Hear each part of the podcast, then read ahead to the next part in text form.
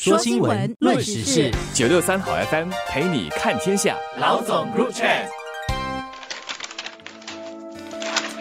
你好，我是联合早报的吴新慧。大家好，我是联合早报的王彼得。华人的传统文化里，传统习俗是其中的一块，许多习俗也离不开祖先、神明和鬼怪。而这种习俗呢，在多元种族和多元文化的亚洲区域里，也是普遍存在的。所以，不仅仅是华人，有些亚洲的宗教和传统习俗，甚至是互相影响和传播的。现在呢，有一个由本地民间团体、私人企业和政府机构联合成立的焚烧冥纸规。范行动联盟要进一步把焚烧冥纸的这个习俗给规范化，从而能够更符合今天我们更注重环保和居住环境和谐与安全的社会。而所谓的规范行为，其实都只是用同理心来稍微改变焚烧冥纸的做法。比如在焚烧冥纸的时候，要照顾到环境和邻里的感受；在祭祀的时候呢，减少冥纸的数量，就可以减少呛人。的烟雾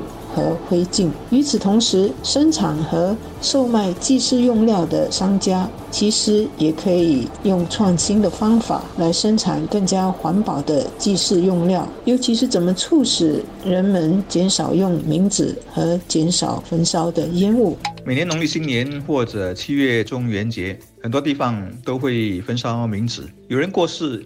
一些商家也会在空地上烧纸钱，还有汽车和大房子。我是华人，自己虽然没有这方面的信仰，但对于烟雾弥漫、灰烬四处飞扬，不会有太大的排斥，因为知道这是传统习俗，更是和信仰有关。但假如我不是华人，理解不了一些华人的思维，那会有怎么样的观感呢？一些人当然和我一样。尊重就是了，不必介意。但觉得不以为然的，觉得厌恶甚至反对和投诉的，应该还是有的。又或者环保分子看到有人把东西生产了出来，交易了，然后买回来一把火烧掉，一定很有想法吧？我想说的是，因为是我们的习俗或者信仰，我们会觉得这么做是天经地义的。而对于别人会怎么看，会不会觉得很被干扰？我们是有盲点的，这是第一个提醒。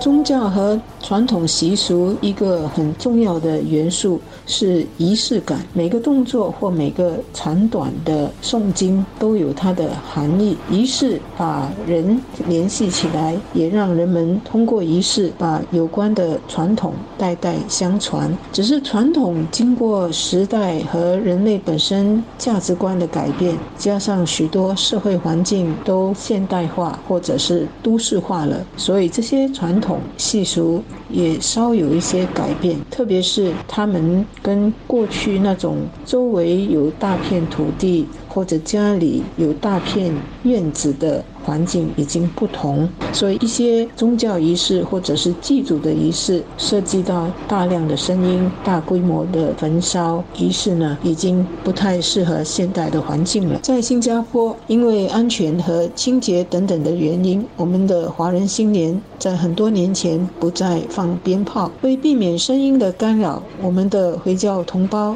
也是在多年前不再是每一个周五的祷告里面通过。扩音器广播他们的祷告。最近几年呢，环境局和市政会也鼓励华族社群在节日烧冥纸的时候，用专用的桶来进行，以免那些焚烧的灰烬乱飞，可能引起火患，也以免污染环境。刚好最近跟儿子讨论过一个问题，是有关传统是不是好东西，是不是能够批判改良。起源是看了一部纪录片，里面介绍到印度北方邦的阿穆纳河，一些听众可能听过或看过报道，这条河被污染得很厉害，而且不只是脏，还有毒。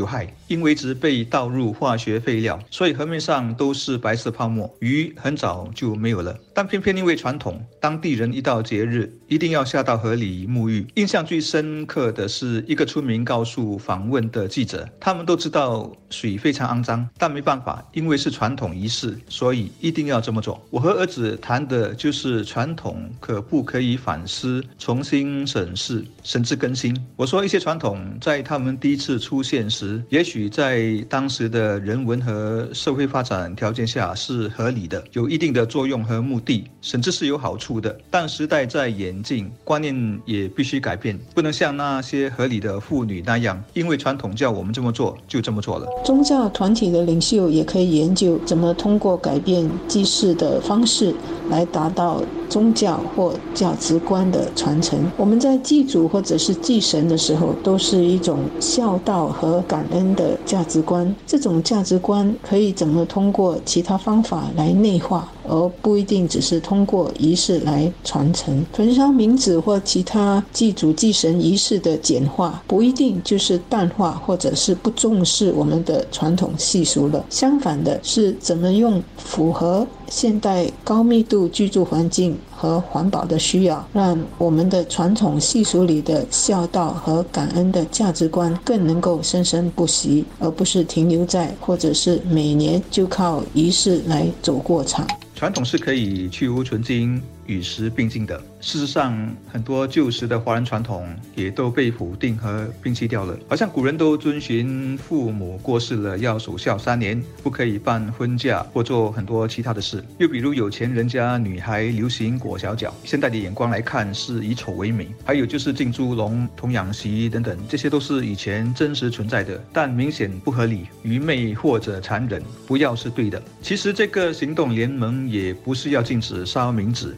只是在探讨如何规范它，让它更环保、更少污染，也更为他人着想，以及更符合我们这个高人口密度又多元种族的现代居住环境。所以，我希望大家以开放的思维以及平常心看待新的建立和宣导，不要有盲点，要尽量设身处地的为其他人着想。再有就是不要守旧，也就是现代人要有现代人的作为和想法。你也可以这么看，每一个时代的人都会有每一个时代的传统，然后生生不息。